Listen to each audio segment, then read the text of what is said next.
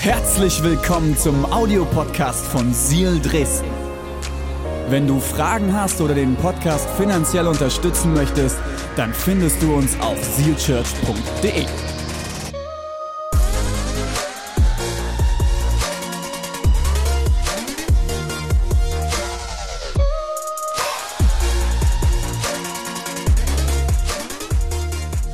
Matthäus 19. Wir lesen jetzt ab Vers 16. Wir haben vorhin im Vers 21, den haben wir so rausgenommen, mal drauf gezoomt und uns angeschaut. Jetzt lesen wir ab Vers 16 und lesen bis Vers 29. Okay, für alle, die jetzt schon wieder schlucken, das ist sehr viel Text. Wir kriegen das hin, okay? Wir schaffen das. Ich werde versuchen, ein bisschen lustig dabei zu sein. Ich werde versuchen, ein bisschen was zu erklären. Dann schaffen wir uns da durch, okay? Okay, ja, ich weiß, die Aufmerksamkeitsspanne der Deutschen ist mittlerweile auf sieben Minuten gesunken. Sieben Minuten ist es wirklich so. Das ist als Prediger manchmal sehr herausfordernd. Man muss sehr lustig sein oder man muss immer mal zwischendurch Hey rufen, bis wieder alle da sind. Wir schaffen das, okay? Ich schaffe das in sieben Minuten dadurch, okay? Wir starten ganz am Anfang im Vers 16, wo diese Story beginnt. Ein junger Mann kam mit der Frage zu Jesus. Die Situation, Jesus ist mit seinen Jüngern unterwegs, okay? Zwölf seiner Jungs, vielleicht noch ein paar drumherum, weil Jesus war nie alleine unterwegs. Äh, man geht davon aus, dass es eine Runde von 70 Jüngern noch gab, von 120 Jüngern. Die Bibel beschreibt uns verschiedenste Jüngerkreise. Jesus war auf jeden Fall mit einer Menge von Leuten unterwegs, um mindestens zwölf. Und es kommt die Situation, dass ein junger Mann zu ihm kommt und ihm eine Frage stellt. Und das ist sehr typisch unter den Juden gewesen. Ihr müsst euch vorstellen, die Juden hatten kein Blockbuster-TV. Mal davon abgesehen, dass unser TV auch kein Blockbuster-TV mehr ist. Die hatten kein Netflix. Wir hatten eine lustige Situation. Wir haben das EM-Finale geschaut mit unserer Familie und ein paar Freunden. Also von der Frauen-EM äh, jetzt. Und mein Sohn sagt irgendwann, ich muss auf Toilette, könnt ihr mal Stopp drücken? Kennt ihr die Generation Stopp drücken? Mein Sohn kennt keinen Fernseher, wir gucken keinen Fernseher, wir haben nur Streamingdienste. Und für ihn ist das so normal, dass man alles, was man guckt, anhalten kann. Total lustig, oder? Egal. Auf jeden Fall Sie hatten das damals nicht und es war etwas Besonderes, dass verschiedenste Prediger durch die Städte gezogen sind und gepredigt haben. Und die ganzen Menschenmengen kamen zusammen und haben zugehört. Und es war auch total normal in der jüdischen Kultur, ist es teilweise bis heute, dass man Fragen stellt. Du, man gilt als intelligent und weise, wenn man gute Fragen stellt. Und genau das passiert hier. Ein junger Mann kommt auf Jesus, quasi der, der, der, der Hauptprediger des Abends, okay? 20.15 Uhr pro 7. Jesus spricht, okay? Und alle haben es mitgekriegt. Und dieser Kerl sagt, Herr Jesus, ich, der ist jetzt da. Ich kann ihm Fragen stellen. Und er geht auf ihn zu. Lehrer, was muss ich Gutes tun, um das ewige Leben zu bekommen? Was passiert mit mir, wenn ich sterbe? Was kann ich tun, damit ich nicht tot bin, wenn ich sterbe und einfach nur tot bin, sondern dass ich ewiges Leben bekomme. Man würde vielleicht ganz simpel sagen, damit ich in den Himmel komme. Was kann ich dafür noch tun? Und Jesus entgegnete ihm, wieso fragst du mich nach dem Guten? Es gibt nur einen, der gut ist, und das ist Gott. Wenn du den Weg gehen willst, der zum Leben, in Klammern zum ewigen Leben führt, dann befolge seine Gebote. Welche denn? fragte der Mann. Und Jesus antwortete, du sollst nicht töten. Du sollst nicht die Ehe brechen. Du sollst nicht stehlen. Sag nichts Unwahres über deinen Mitmenschen. Ehre deinen Vater und deine Mutter und liebe deinen Mitmenschen wie dich selbst. An all das habe ich mich gehalten. In Klammern, Zitat René, das glaube ich nicht. Wir gehen zurück zum Bibeltext. An all das habe ich mich gehalten. Was fehlt mir noch?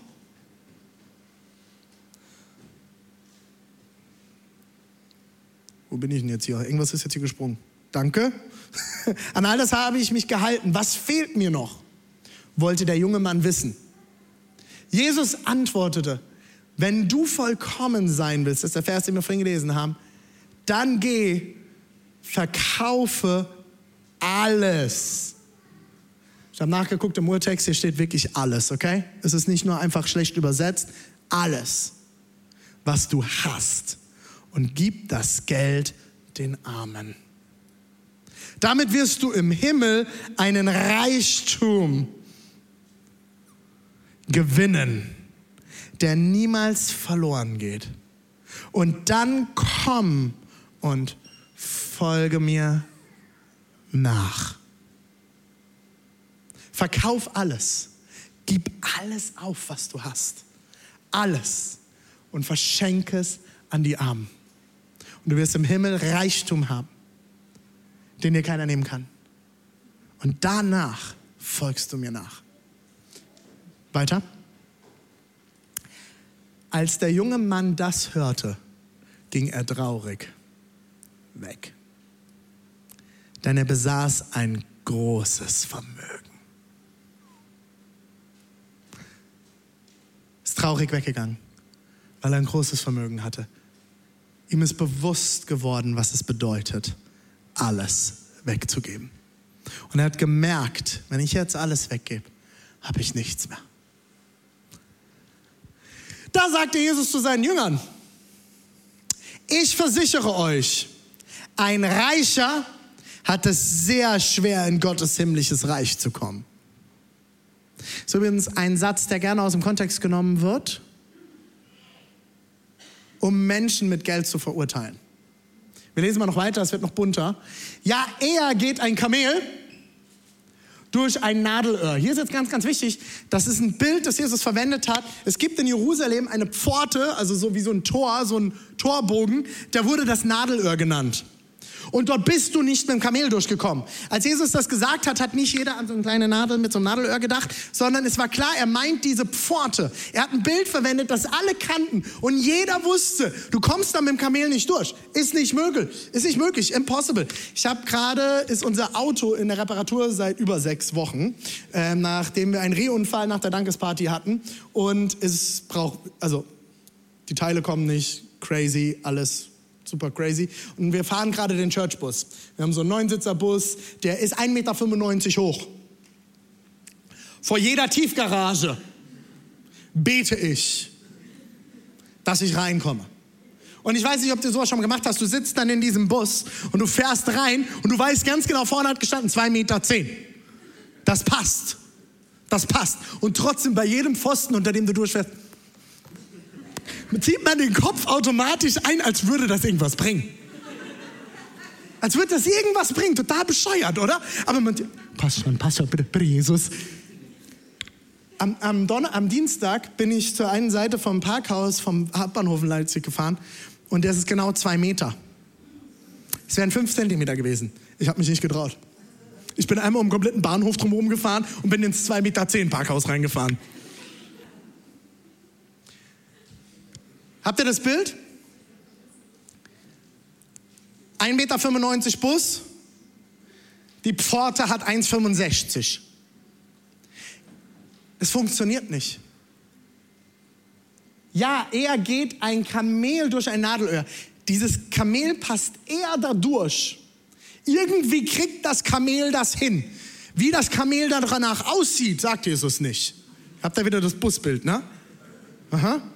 Wie der Bus dann heraussieht, wenn du dann doch durch die 1,65 durchgefahren Wäre bei den Temperaturen vielleicht ganz geil. Cabrio, super.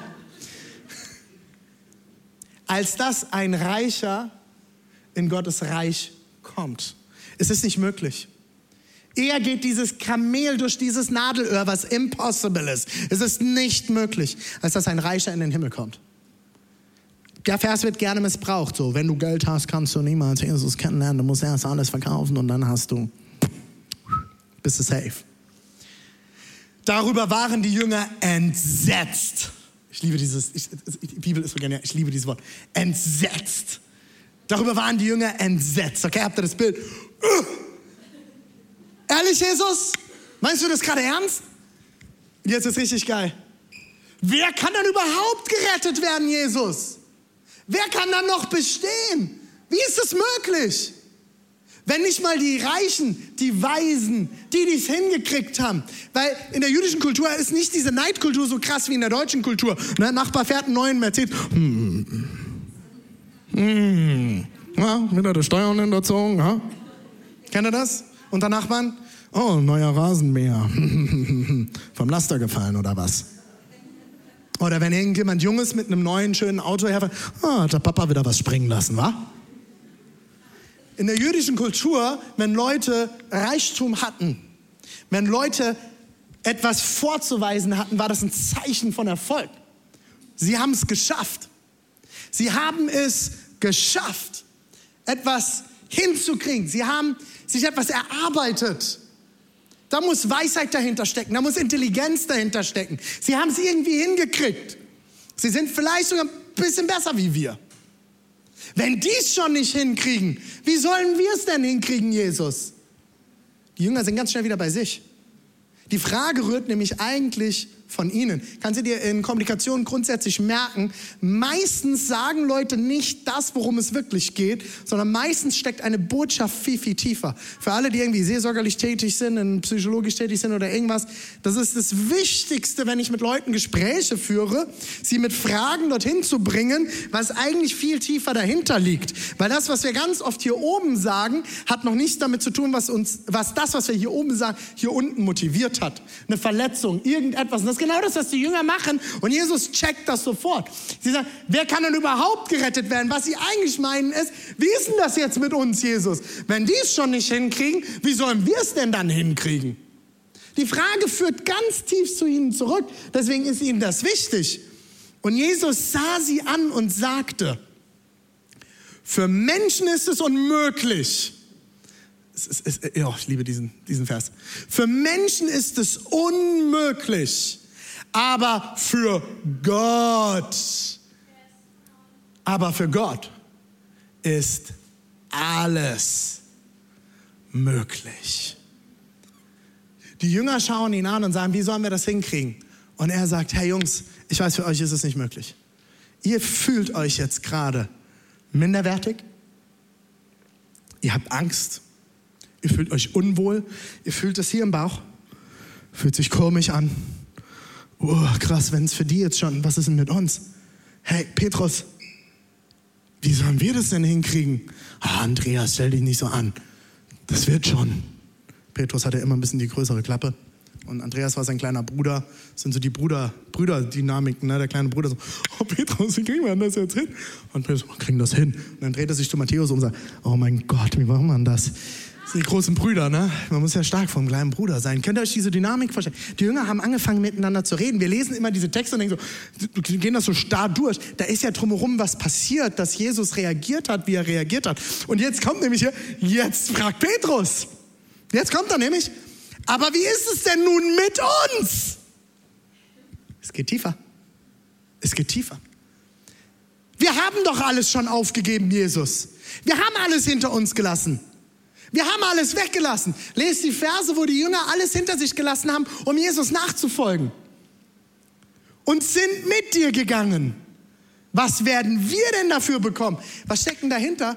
Hey, wir haben gar nicht so viel gehabt, Jesus. Der Reiche hat doch viel, viel mehr aufzugeben als wir. Wir hatten doch nur unser Fischerboot und unsere Familie. Aber der Reiche, wie viel mehr hat der? Werden wir auch einen Schatz bekommen im Himmel? Was werden nicht bekommen im Himmel?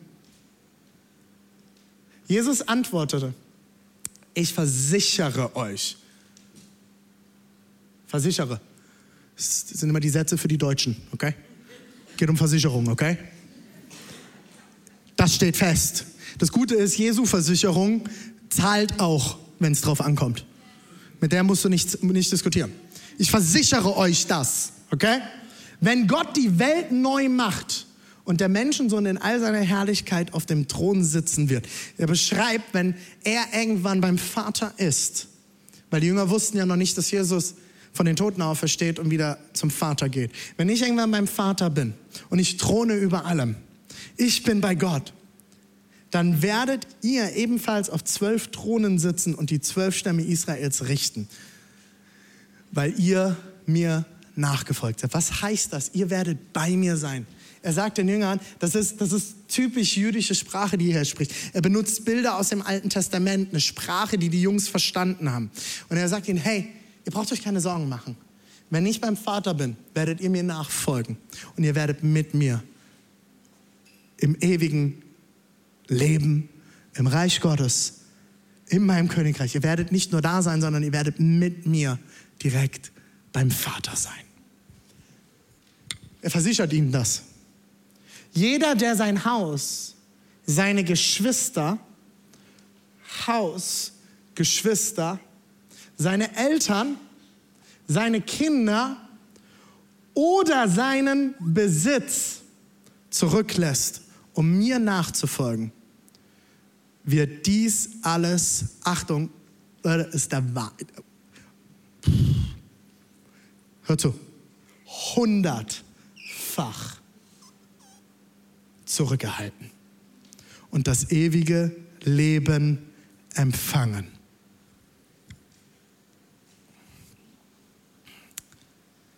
Also neudeutsch würde man sagen, Deep Shit.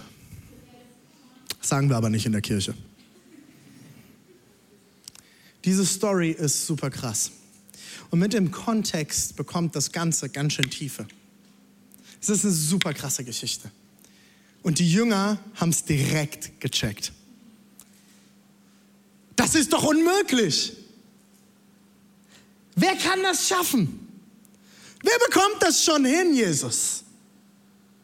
Und ich bin ganz ehrlich, auch ich stelle mir die Frage und habe sie mir oft gestellt, muss ich jetzt alles verkaufen? Ist Gott gegen Reichtum? Ist Gott gegen Geld? Ist Gott gegen Besitz? Ist Gott gegen Familie? Ist Gott Kommunist? Ist Gott Sozialist? Muss alles gleich verteilt sein? Es gibt so ein paar Leute, die sagen, Sozialismus ist Christentum ohne Jesus. Ich glaube, dass sie diesen Vers falsch verstehen. Muss ich jetzt alles hinter mir lassen für Gott? Darf ich nichts mehr besitzen? Muss ich einem Bettelorden mich anschließen? Ja und nein. Ja und nein. Ich werde euch erklären, warum. Weißt du, warum wir Seal Church heißen? Seal heißt gleich Eifer. Seal ist ein englisches Wort, das nicht so super bekannt ist. Und ich hatte viele Diskussionen am Anfang über den Namen Seal Church. Warum Seal? Keine Ahnung, ich spreche total gut Englisch, aber ich weiß nicht mal, was Seal heißt. Das war gewollt. Du hast, wenn du einen Namen wählst, zwei Varianten. Entweder du nimmst einen sehr eindeutigen Namen, Hoffnungskirche, die Kirche der Nazarener. Es gibt verschiedenste Namen, die sehr eindeutig sind. Früher waren das zum Beispiel auch die Baptisten von Baptismus, was so viel wie Taufe heißt, die Täufer. Oder du nimmst einen Namen, der ein bisschen uneindeutiger ist. Der direkte Name hat den Vorteil, es ist sehr einfach zu verstehen. Ein Name, der Fragen aufwirft, bringt einen Vorteil mit sich, man kommt direkt ins Gespräch. Seal Church? Ich habe dieses Gespräch regelmäßig. Wenn ich beim Arzt bin, irgendwo, ist ja immer wieder die Frage, was machen Sie denn beruflich? Ja, ich bin Pastor. Entschuldigung, ich musste noch mal kurz genau hinschauen mit den Tattoos und so. Also so, Pfarrer. Sag ja. Okay, habe ich jetzt nicht erwartet. Ich sag, das ist Teil des Deals. Und dann kommen wir ins Gespräch, ja, wir haben eine Kirche gegründet, Seal Church, bla bla bla. Und dann geht's los. Seal bedeutet Eifer. Warum Eifer? Es gibt in der Bibel sieben Bibelstellen, wo es heißt, dass Gott ein eifersüchtiger Gott ist. Er ist nicht nur eifernd, er ist eifersüchtig. Er ist süchtig danach, dir nachzueifern und wünscht sich, dass du ihm auch nacheiferst. Will euch eine Bibelstelle vorlesen aus dem fünften Mose, direkt am Anfang von der Bibel, im vierten Kapitel der Vers 24. Denn der Herr, dein Gott, ist ein verzehrendes Feuer, ein eifersüchtiger Gott. Was machst du schon hier, Josua? Hm. Josua kommt bedeutet das, ich bin schon zu fortgeschritten.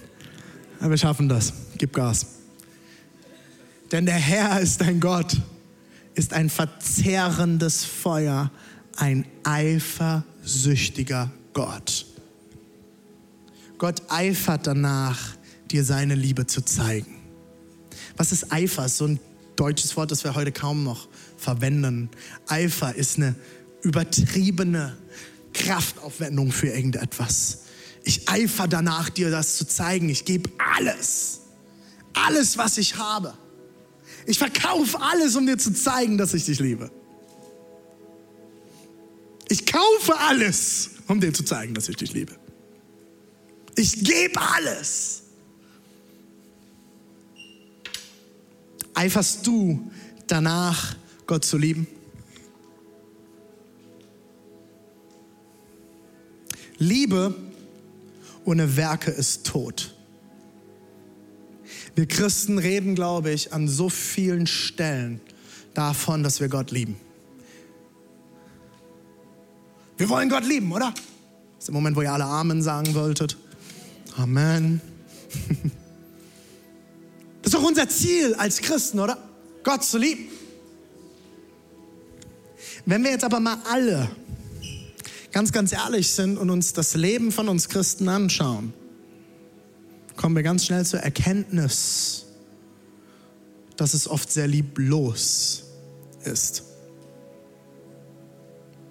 Ich mich mit Leuten, die Gott nicht kenne, immer mal wieder über Glauben unterhalte, kommen solche Sachen wie Hexenverbrennung, Scheiterhäufen, Inquisition, Ablasshandel, die Milliarden, die die Kirchen auf dem Konto haben. Ziemlich lieblos.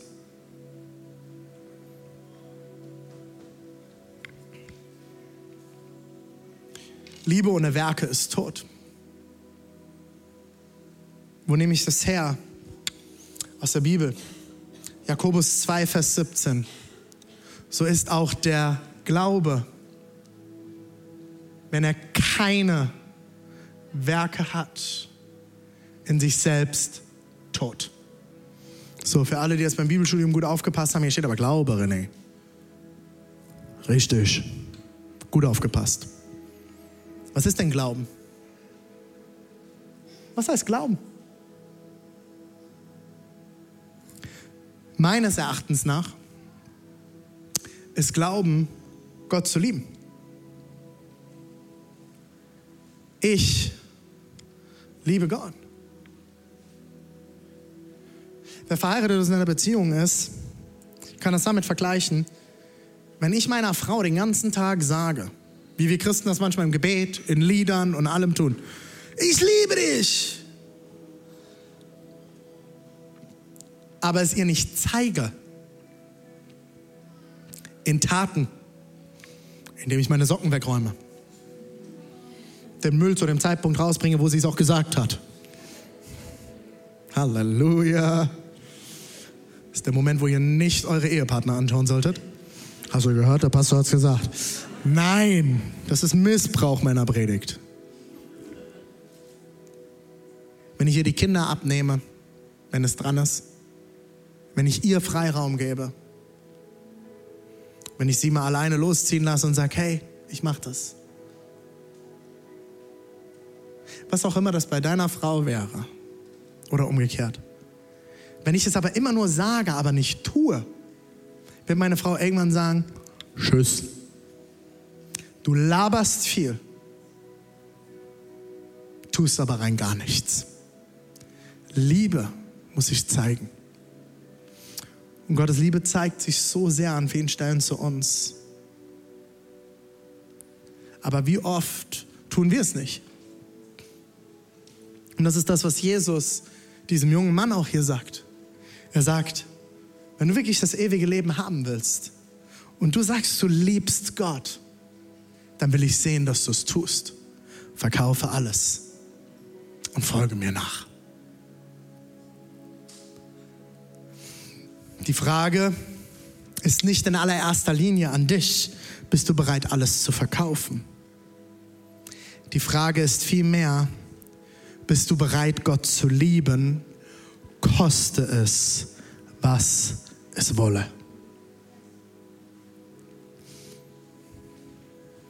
Er hätte auch zu dem jungen Mann sagen können, hör mir zu, mein Jüngling. Junge, hör zu. Wo ist dein Herz? Und er wusste, als er diesen jungen Mann anschaut, alles hängt an seinem Besitz.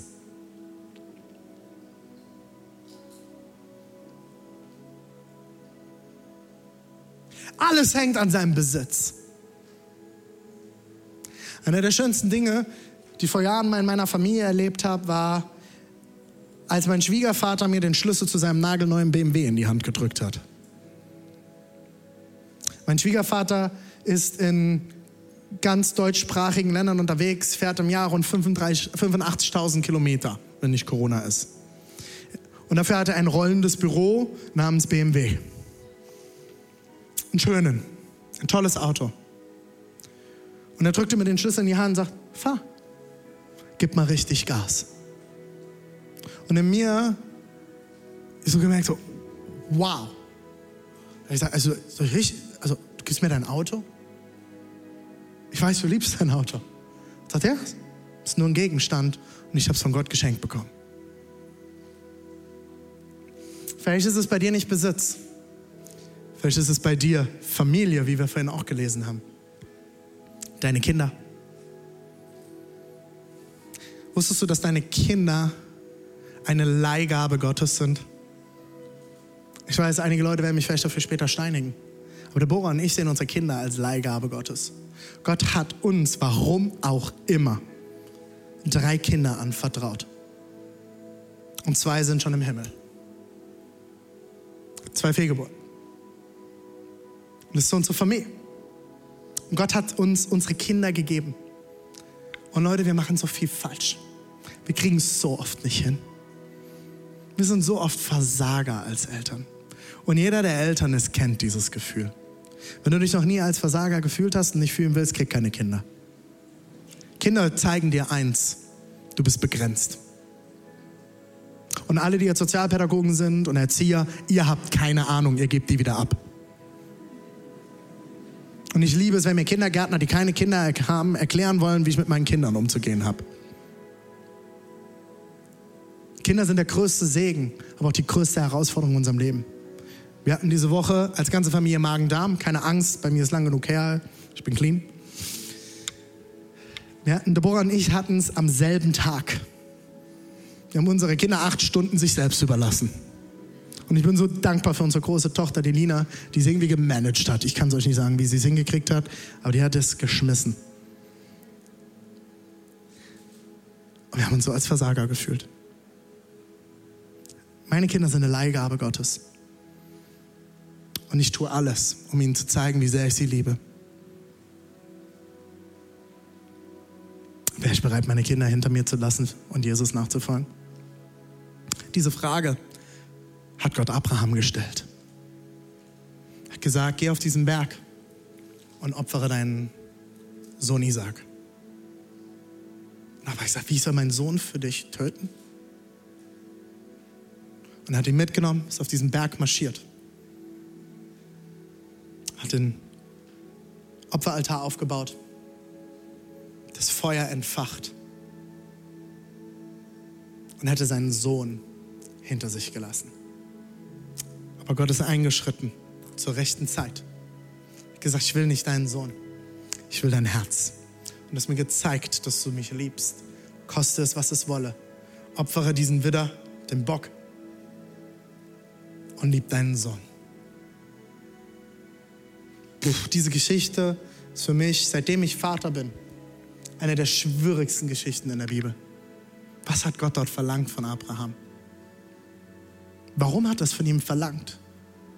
Weil er auf Abraham alles aufgebaut hat. Alle Stränge führen in der Bibel immer wieder zurück zu Abraham. Der Vater, der große Patriarch, der Erzvater der Gründer des Volk Israels. Er hatte einen großen Plan mit Abraham. Und er wusste, damit dieser Plan funktioniert, muss ich wissen, Abraham, dass du mich liebst, koste es, was es wolle. Und Abraham hat ihm so sehr vertraut, dass er wusste, Gott wird es richten. Gott wird etwas Gutes daraus machen. Wie oft ist es so, dass wir sagen, ich glaube an Gott, ja, aber. Ich liebe Gott, ja, aber. Ich will doch Jesus nachfolgen, aber. Für Gott gibt es kein Aber in seiner Liebe zu dir. Kein Aber. Es gibt kein, ich liebe Joel, aber. Ich liebe Judah, aber. Es gibt kein Aber in der Liebe Gottes. Obwohl, warte, eins. Es gibt ein Aber. Du bekommst es nicht hin, ihn zu lieben. Aber er liebt dich trotzdem. Er liebt dich trotzdem. Aber er liebt dich trotzdem. Wisst ihr, warum Deborah und ich vor acht Jahren alles hinter uns gelassen haben und nach Leipzig gezogen sind? Wir sind aus Südafrika zurückgekommen. Wir hatten dort ein halbes Jahr Auszeit und haben Praktika gemacht in verschiedenen Kirchen, die Vision bekommen, Kirche zu gründen. Und wir sind nach Hause gekommen und nach drei Wochen sind wir umgezogen nach Leipzig. Wir kannten niemanden. Wir hatten keine Freunde hier, wir hatten keine Connections, wir hatten nicht mal Geld, wir hatten keine Jobs. Wir sind einfach hierher gezogen. Wir haben gesagt, Jesus, wenn du uns sagst, wir sollen hierher gehen, dann werden wir das tun. Das Interessante ist, nach einem Jahr haben wir herausgefunden, dass Deborahs, ich glaube, Uropa ursprünglich aus Leipzig kommt. Wir sind eigentlich schon wieder den Wurzeln gefolgt. Wir sind gegangen, weil wir wussten, dass Gott uns liebt und alles, was wir ihm geben, wird er segnen. Wir wussten, wenn ihr herkommt, es wird manchmal hart werden. Wir sind im Oktober hergezogen, im November hatte Deborah das erste Mal in Leipzig Geburtstag. Und es war ein sehr emotionaler Geburtstag, weil wir komplett allein waren. Wir hatten noch keine Freunde, wir hatten noch keine Kontakte, wir hatten keine Familie vor Ort. Unsere Familien sind alle mindestens 500 Kilometer oder äh, vier bis fünf Stunden entfernt, sind nicht ganz 500 Kilometer. Wir hatten niemanden da. Es war auch nicht möglich, dass jemand einfach zum Geburtstag kommt. Es war ein sehr emotionaler Geburtstag. Aber wir wussten in dem Moment, Gott hat uns hierher gesendet und er hat einen Plan damit, dass wir hier sind. Und Leute fragen mich auch gerade immer wieder, René, es ist eine, mit den Gemeindefinanzen gerade manchmal schwer. Warum hältst du weiter dran fest? Weil Gott es uns gesagt hat, wir sollen hierher kommen. Und dann wird Gott auch einen Plan hier haben. Und Gott wird genau diese Zeit momentan nutzen, damit wir hundertfach gesegnet werden. Er hat es uns versprochen. Woher nehme ich diesen Glauben? Römer 8, Vers 28, damit werde ich jetzt schließen. Römer 8, Vers 28, es ist so klar. Das eine aber wissen wir, wer Gott liebt, dem dient alles. Oh, das war falsch. Mach das mal weg. Kannst du den einen Strich rückgängig machen? wer Gott liebt, dem dient alles. Alles was geschieht zum Guten. Für wen gilt das? Für alle, die Gott nach seinem Plan und Willen zum neuen Leben erwählt hat. Was heißt das, wenn du Jesus Christus angenommen hast in deinem Leben? Sag das, Jesus, ich liebe dich, ich will dir nachfolgen, ich schaff's nicht alleine, ich krieg's nicht immer hin im Leben, ich schaffe es nicht zu lieben, ich bin ein Versager wie jeder andere auch, ich schaff's nicht, ich kann dir nicht, ich kann dich nicht beeindrucken, ich kann nichts tun, damit du ein Ja zu mir hast, aber ich habe ein Ja zu dir, komm in mein Leben. Ich will dir nachfolgen.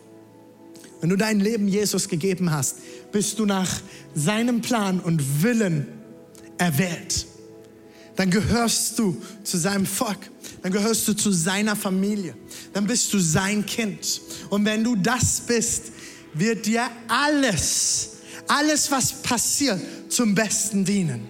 Und Leute, das ist manchmal schwer im Leben. Es passieren Dinge, die können wir nicht verstehen. Es gibt Dinge, die sind unangenehm. Es gibt Dinge, die laufen einfach schief.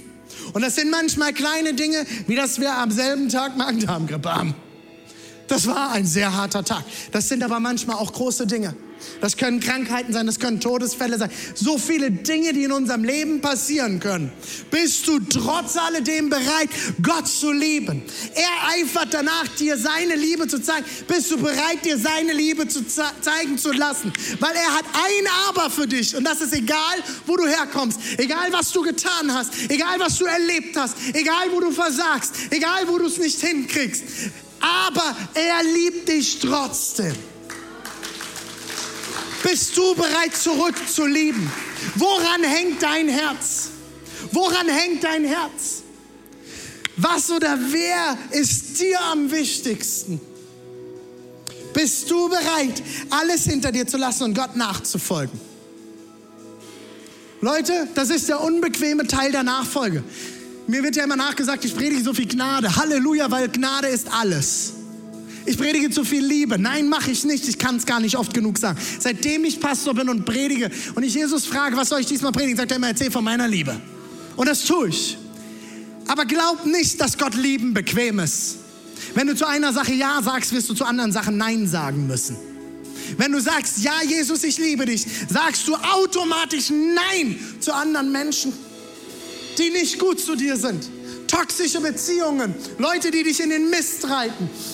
Zeig mir deine Freunde und ich sag dir, wer du wirst. Nicht wer du schon bist, sondern wer du irgendwann sein wirst. Wenn du dein Leben, dein ganzes, ein ganzes Jahr lang nur mit Drogenabhängigen und Kiffern und bescheuerten Leuten verbringst, wirst du nach einem Jahr irgendwann das auch ernten in deinem Leben. Wenn du dich in eine Beziehung begibst, die nicht nach göttlichen Prinzipien aufgebaut ist, wo jemand dich ausnutzt, wenn du in einer Beziehung bist, wo Lüge und Unwahrheit eine, ein Zentrum ist, wirst du dazu werden. Wenn du Jesus nachfolgen willst und ein Ja zu Gott hast, heißt das automatisch ein Nein zu bestimmten Dingen zu haben. Wenn du deine Steuerabrechnung machst, heißt das ein Nein zu Unwahrheit. Heißt es ein Nein deinen Chef anzulügen, dann ist es ein Ja zu ehrlichem und gutem Business. Dann ist es ein Ja dazu auch zu leben, wenn du nicht geliebt wirst. Dann ist es ein Ja zu positivem Reden. Dann ist es ein Ja zu Optimismus. Mich haben Leute schon gefragt, René, darf ich als Christ Pessimist sein? Du darfst alles als Christ sein. Die Frage ist, wie Gott zu Paulus gesagt hat, was ist gut für dich? Wie willst du an Gott glauben, wenn du nicht an das Gute in ihm glaubst? Die, die Jesus lieben, denen wird alles zum Besten dienen. Bist du bereit heute, Jesus dein ganzes Herz zu geben? Bist du bereit heute abzulegen und zu sagen, Jesus, ich folge dir nach, auch wenn es unbequem ist und wenn ich wie Abraham diesen Berg aufsteigen muss mit meinem Sohn, von dem ich weiß, ich werde ihn morgen opfern. Bist du bereit, den Berg aufzusteigen? Bist du bereit, den Berg hochzulaufen, auch wenn es unbequem ist? Jesus ist im Bewusstsein, dass er ans Kreuz geht. Den kompletten Kreuzweg gelaufen. Mit dem Balken auf dem Rücken. Nach einer Geißelung, wo viele Menschen gestorben sind dran schon. Und er ist den unbequemen Weg ans Kreuz gegangen weil er dich liebt. Sind wir bereit, auch manchmal unbequeme Wege zu gehen? Gott hasst nicht Reichtum. Gott Herr hasst es, wenn er dein Herz mit jemandem oder etwas anderem teilen muss. Bist du bereit, dein ganzes Herz hinzugeben? Lass uns gemeinsam aufstehen an allen Standorten. Egal, wo du heute bist.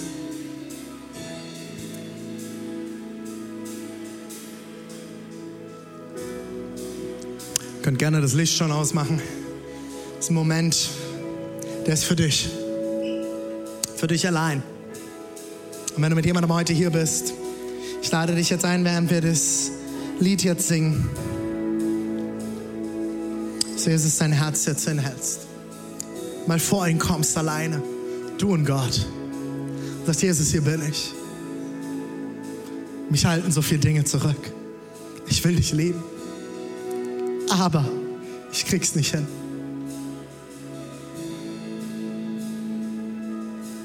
Jesus, wir kommen jetzt vor dich, als ganze Kirche an allen Standorten. Online, zu Hause. Wir kommen vor dich und wir legen alles ab vor dir. Wir halten dir unser Herz hin und wir beten, dass du heute sprichst.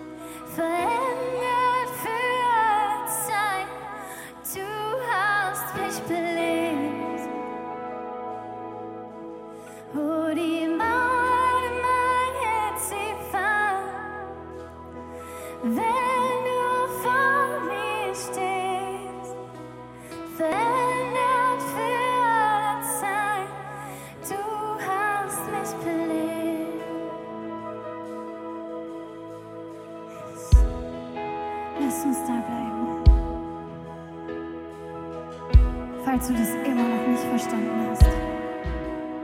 Die Mauern sind weg. Er liebt dich. Er liebt dich so sehr. Und es gibt nichts, es gibt absolut nichts, was Gott davon abhält, nach dir Ausschau zu halten. Es gibt nichts, was ihm nicht den Grund gibt, dich zu suchen. Völlig scheißegal. Und entschuldigt, wenn ich das sage, scheißegal, was du verzapft hast, was ich verzapft habe. Es ist egal.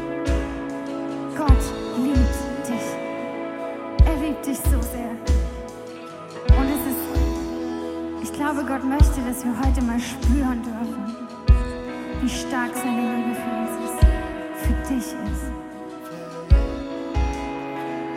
Und da, wo Gott ist, ist Veränderung. Du musst nicht, du musst nicht mehr so sein, wie du mal warst. Lass dich jetzt einfach mal ganz kurz von deinem Vater lieben, umarmen. Bleib hier. Bleib genau da, wo du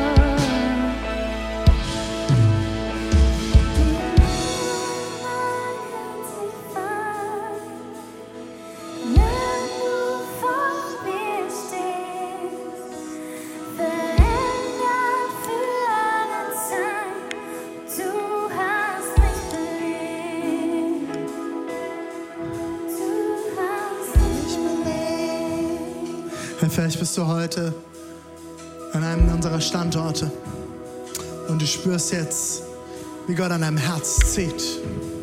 Du spürst, an deinem Herz bewegt sich was. Vielleicht bist du heute da und sagst, hey René, ich habe noch nie Ja gesagt zu diesem Jesus. Ich habe noch nie gesagt, komm in mein Leben. Ich will dich kennenlernen. Ich schaff's nicht allein. Ich krieg's nicht hin. Vielleicht hast du schon mal gesagt, Jesus, komm in mein Leben und du bist dann weggelaufen. Du hast ihm den Rücken gedreht. Ich lade dich heute ein, nach Hause zu kommen zu deinem Vater. Gott ist da. Aber er liebt dich. Von ganzem Herzen. Bist du bereit zu sagen, Jesus, ich schaff's nicht allein. Komm in mein Leben. Ich will dir nachfolgen. Koste es, was es wolle. Lass uns mal über alle Standorte die Augen schließen. Egal, wo du gerade bist. Es ist ein Moment der Privatsphäre in diesem öffentlichen Raum. Ich bin der Einzige, der schaut, weil ich gleich mit dir beten will. Ich frage dich jetzt dort, wo du stehst, willst du diesen Jesus heute kennenlernen? Zu sagen, Jesus, komm in mein Leben.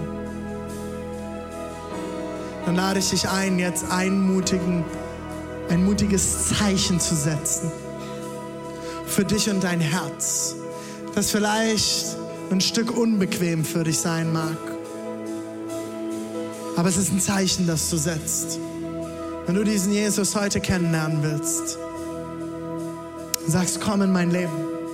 Oder du sagst, ich bin vor dir weggelaufen, ich will heute es festmachen, ich komme zurück zu dir. Wenn du das beten möchtest jetzt mit mir, ich bete einen Satz vor und wir beten als ganze Gemeinde mit dir nach. Während alle Augen geschlossen sind. Du sagst, du willst diesen Jesus heute kennenlernen. Streck jetzt an allen Standorten, egal wo du bist, einfach mal deine Hand ganz nach oben. Du dieses Gebet heute beten willst. Und sagst, Jesus, komm in mein Leben. Streck diese Hand ganz nach oben. Das ist ein Zeichen von hier bin ich. Ich komme vor dich, Jesus. Ich sag ja.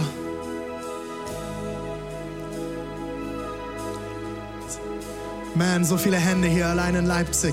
Streck sie ganz nach oben. Sag ja, ich bin hier. Ich will dich kennenlernen. Wow. Dürft eure Hände gerne runternehmen. Come on, Church, lass uns allein hier in Leipzig mit den zwölf Leuten heute beten. Come on, danke, Jesus.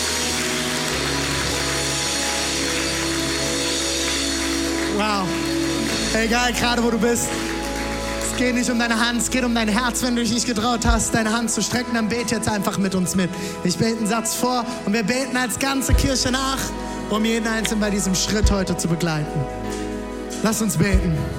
Jesus, ich stehe hier und ich lege alles ab. Ich gebe dir mein Leben. Ich bekenne, ich schaffe es nicht allein. Ich will dir nachfolgen. Heiliger Geist, erfülle mich mit deiner Kraft, mit deiner Nähe und mit deiner Liebe. In Jesu Namen.